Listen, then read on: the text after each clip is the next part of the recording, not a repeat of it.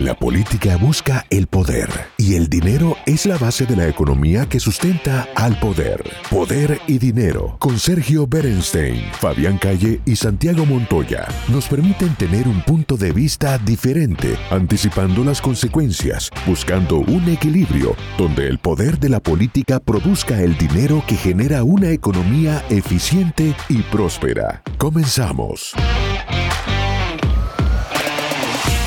Muy buenos días a esa estimada audiencia latina de Estados Unidos. Les habla desde Buenos Aires Pedro von Eichen, politólogo y diplomático y autor del libro Testigo de una revolución traicionada, donde cuento mi experiencia, lo que vi y lo que escuché en Cuba entre 2006 y 2009, recorriendo todo el país. Pero antes de entrar en tema de hoy, les informo que mi libro se ha publicado en papel en Argentina y ya hay una versión digital que se puede bajar por internet desde la plataforma de Amazon. Me gustaría mucho que se publicara en papel en Estados Unidos y también que se tradujera al inglés. Ojalá eso se concrete algún día. Como me había propuesto, esta columna semanal sobre Cuba es para hablarles, para reflexionar sobre hechos y situaciones. Pero hoy me voy a desviar un poco y me voy a referir a un valor, a una condición indispensable que es la libertad y a su ausencia, para terminar después con una anécdota relacionada. Voy a citar hoy al gran poeta y héroe nacional de Cuba, José Martí, a quien allí llaman el apóstol, a propósito de la libertad tan importante para Martí y de haberse cumplido el lunes 11 un año de las manifestaciones multitudinarias, espontáneas y pacíficas en Cuba, con ciudadanos exigiendo libertad y también alimentos en los supermercados, que están bastante vacíos. Entre paréntesis, como argentino, no sé si ustedes saben que Martí fue cónsul argentino en Nueva York.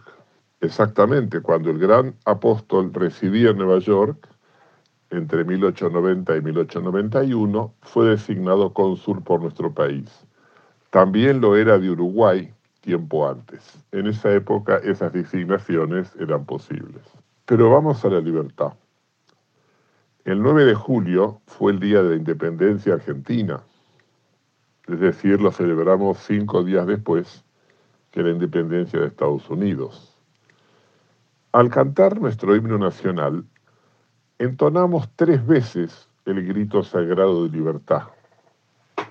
Al principio del himno se canta libertad, libertad, libertad. Señoras, señores, una república pluralista y tolerante con Estado de Derecho no se explica sin libertad. ¿Y por qué citar a José Martí en esta columna de hoy? Cuando yo estaba en Cuba, me llamaban la atención las numerosas citas de Martí, en discursos, conferencias, carteles en la calle, en favor de la libertad. Hasta fui invitado una vez a conferencias en el Centro de Estudios Martianos de La Habana. Siempre se hablaba de su libertad, pero en su dimensión externa, es decir, como independencia y soberanía de un Estado, frente a España o frente a Estados Unidos. La revolución cubana, que se considera muy martiana, guardó siempre conveniente silencio respecto de la dimensión interna de la libertad, que es la libertad de los ciudadanos dentro de su país que también la quería José Martí para Cuba. Recuerdo bien en un seminario del doctorado en ciencia política que hice ya hace nueve años, escribí un paper titulado El concepto de libertad en José Martí, que se puede bajar del sitio academia.edu. En esas 27 páginas, subrayé que la verdadera libertad de un país siempre posee una doble dimensión externa e interna, y seleccioné varias citas del apóstol de Cuba. Según Martí, una vez independiente, Cuba debía ser una nación de ciudadanos que gozaran de derechos individuales y tener un Estado que los respetara. En su famoso discurso Con todos y para el bien de todos, de 1891 en el Liceo Cubano de Tampa, decía Martí, y cito, Veo a los cubanos que ponen su opinión franca y libre por sobre todas las cosas y a un cubano que las respeta. En otro párrafo decía, alcémonos de una vez de una arremetida última de los corazones, alcémonos de manera que no corra peligro la libertad en el triunfo. Días después de este discurso, en una carta que le escribió a un compañero de lucha, decía Martí, no queremos redimirnos de una tiranía para entrar en otra. No queremos salir de una hipocresía para entrar en otra. Amamos la libertad porque en ella vemos la verdad. No olvidemos, señoras y señores, tampoco la condena explícita que hace José Martí al socialismo en el volumen 15 de sus obras completas. En el artículo La América del año 1884 se incluye su famoso escrito sobre la futura esclavitud. Dice allí el apóstol, la futura esclavitud se llama este tratado de Herbert Spencer. Esa futura esclavitud es el socialismo, que sobre pretexto de socorrer a los pobres, sácanse tantos tributos que se convierten en pobres a los que no lo son. Me parece que no hace falta, Señor, es decir, ¿dónde tenemos esa esclavitud 138 años después de esas palabras de José Martí? En su propio país. Ahora sí, ahora la anécdota. La semana pasada, dos días antes de la independencia de Estados Unidos, de celebrarse el 4 de julio, el día 2, fui invitado a la cena de cumpleaños de un cubano amigo que vive entre Nueva York y Buenos Aires.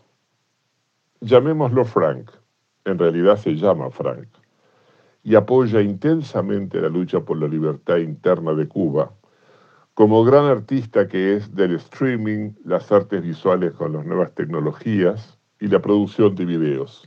Es verdaderamente un maestro con la cámara ya sea para imágenes fijas o continuas. Entre los más o menos 45 invitados había, por ejemplo, un veterano actor argentino que milita en la oposición aquí en Argentina y acababa de filmar en Buenos Aires escenas de una película con Robert De Niro, el actor estadounidense.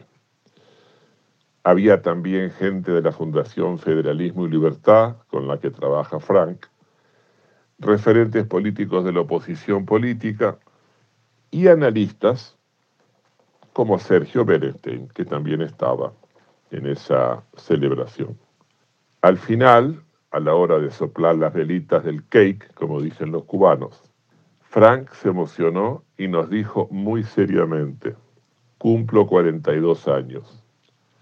Claro, nos miramos todos porque Frank tiene más de 60 pero enseguida aclaró, sí, cumplo 42 años desde que me fui de Cuba. Frank se refería a 1980, cuando salió de Cuba por el Mariel, y nos pidió nuevamente, muy serio, defiendan la libertad que han conseguido, cuiden la libertad en Argentina. Señoras, señores, para terminar, un país soberano e independiente, con ciudadanos que no son libres dentro de sus fronteras, es un país de esclavos. El análisis sobre el poder y dinero concluye por hoy. Seguimos con los cálculos y proyecciones para ofrecerles nuevas herramientas que les ayuden a tomar mejores decisiones. Hasta el próximo programa.